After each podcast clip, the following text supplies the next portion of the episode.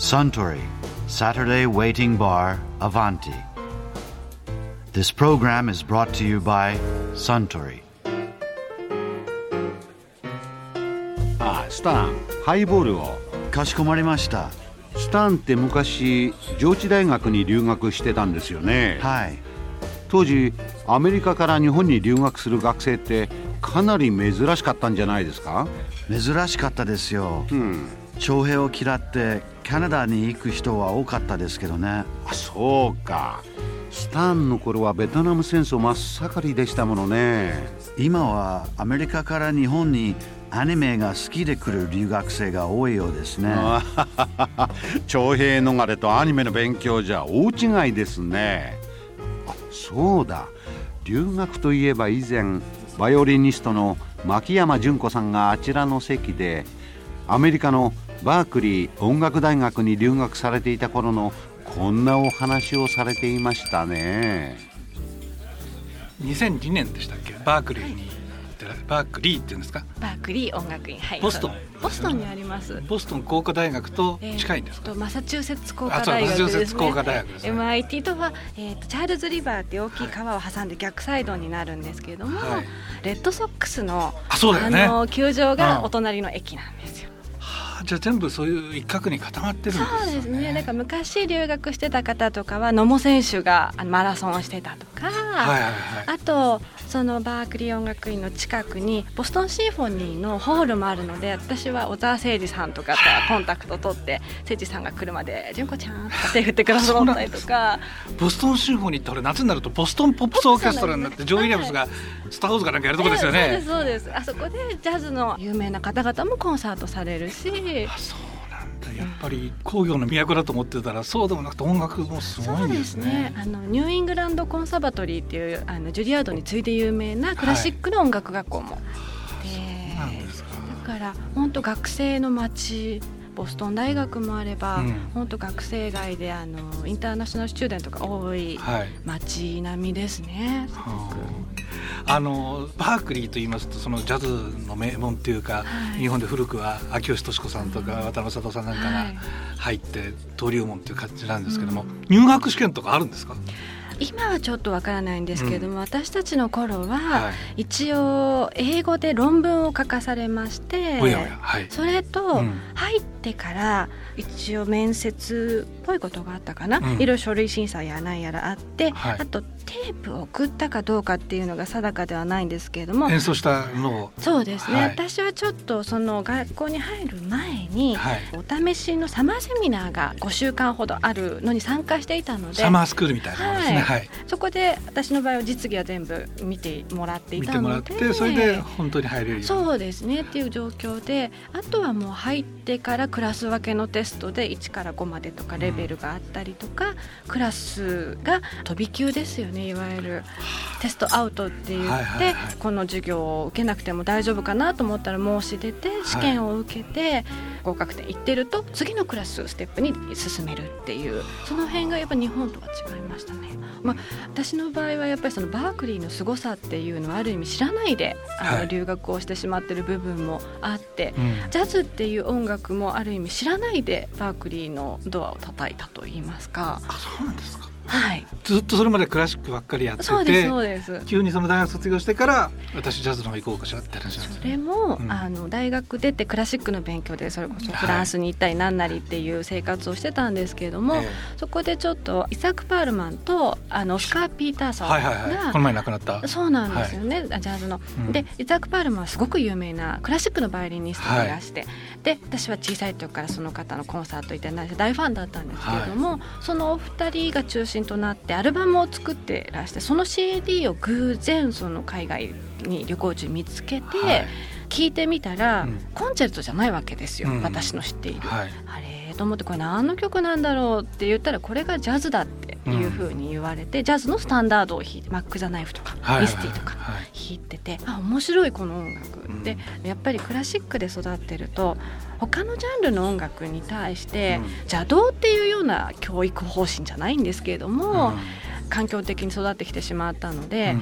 でも私の尊敬してるパールマンがやってるんだったらジャズも王道じゃないかと思ってそれであじじゃあジャズ勉強したいかもって言って内容も何も分からずジャズバイオリンっていうのをインターネットで調べて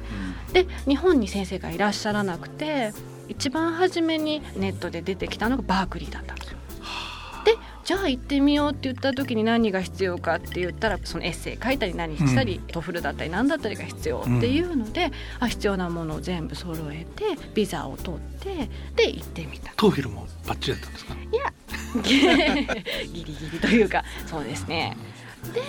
まず入ってみて、うん。その状態でもコードネームは何も知らない。はい。アドリブがあることも知らない。ああの a マイナー G マイナーとかそういう何もわかなんとからないセブンとか。うん。もう全部楽譜にあなってるものだと思ってましたから。それでクラスにいろいろ振り分けられてやっぱクラシックができたので初見だったりうん何だったりっていうのは弾けたので結構あの最初から上ここで読めるけど譜面は読めるのね。そうなんです、そうなんす、です。だから何をやるかわからないけど与えられた楽譜を読んで弾くことはできる。うん。でまずクラス分けでポンと行った、ん。そしたら皆さんなんかコードネームとなんかスラッシュ何も音符が書いてない楽譜を見てパラパラ弾いている、うん。何やってんだろうこの人たちはっていう、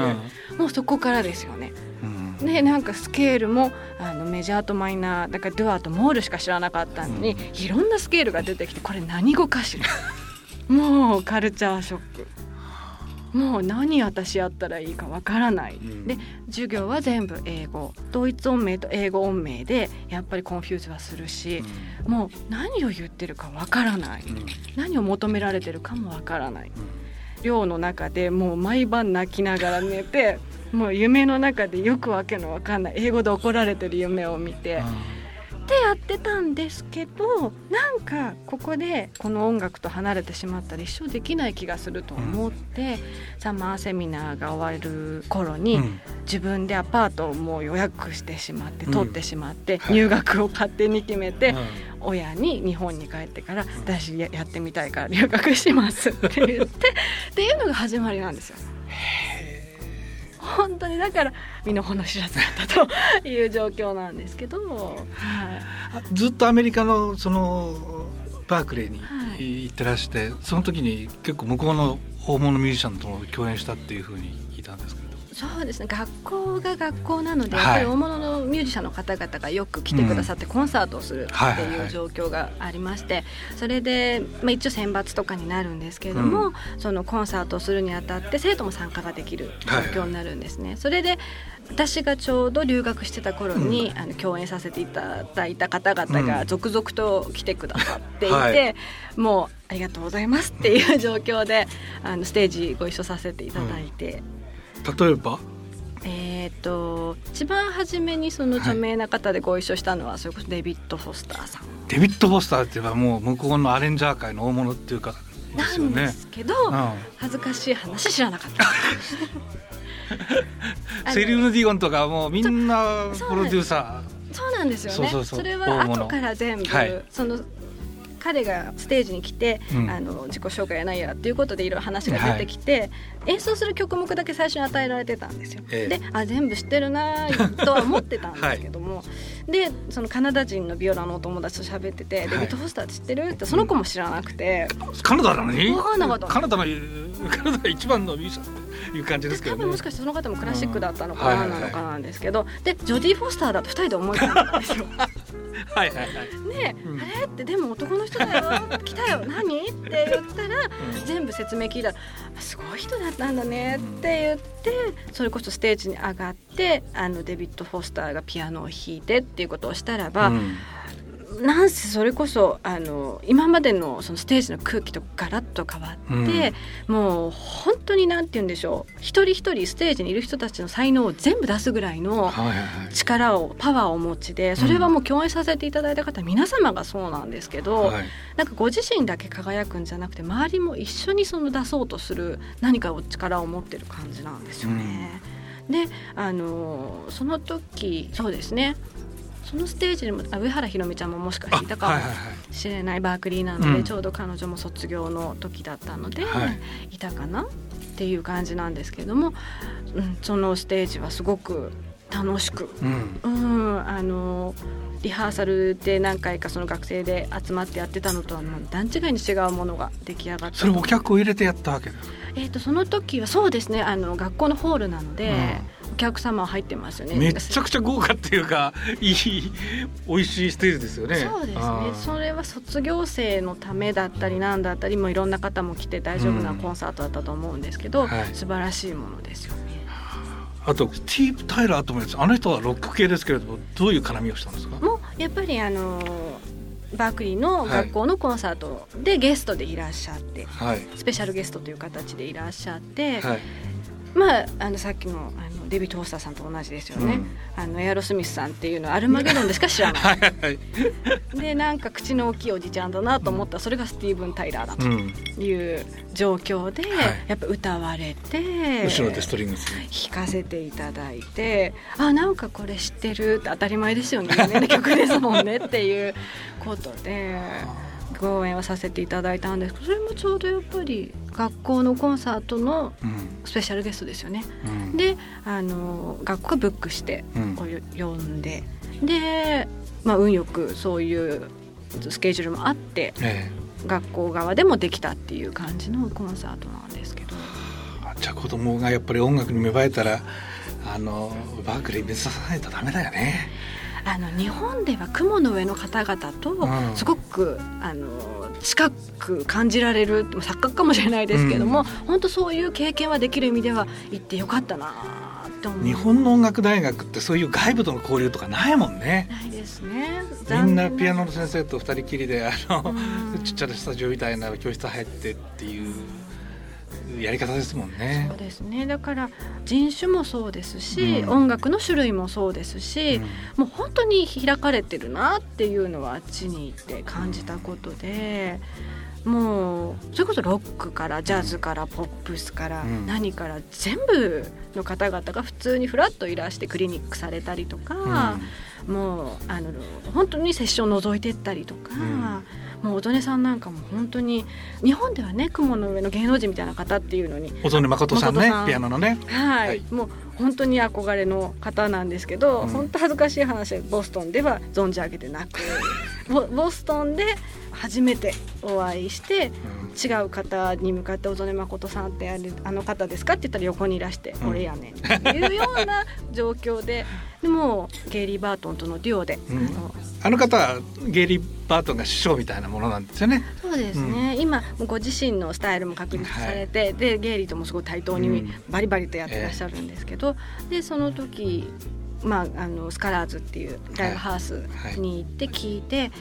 私が初めて寝ないでジャズを聴けたライブだったんです寝ないでって。それ僕らクラシック寝ないで見るのと同じような感じだと思うんですけど。多分なんか内容が、うん、あの分かってないから気持ちよすぎて眠ってしまうんですよジャズって、はいはいはい、クラシックだと勉強の観点からあこういうふうに弾いてるこうやってるってどうしても分析が入ってしまうので、うん、でもジャズはそうじゃなかったんですけど、うん、そのゲイリー・バートンと小曽根誠さんは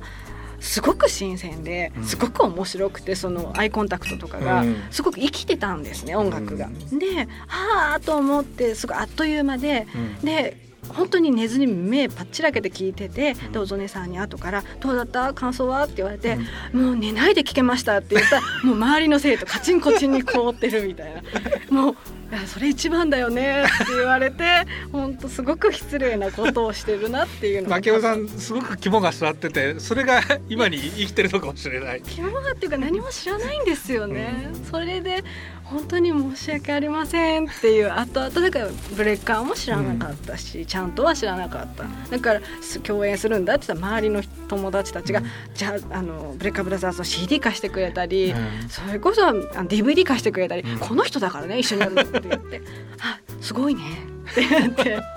感じなので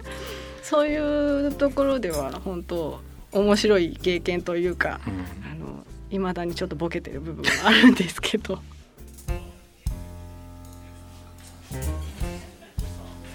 いや牧山さんのお話面白かったですね。あスタンハイボールをもう一杯。かしこまりました。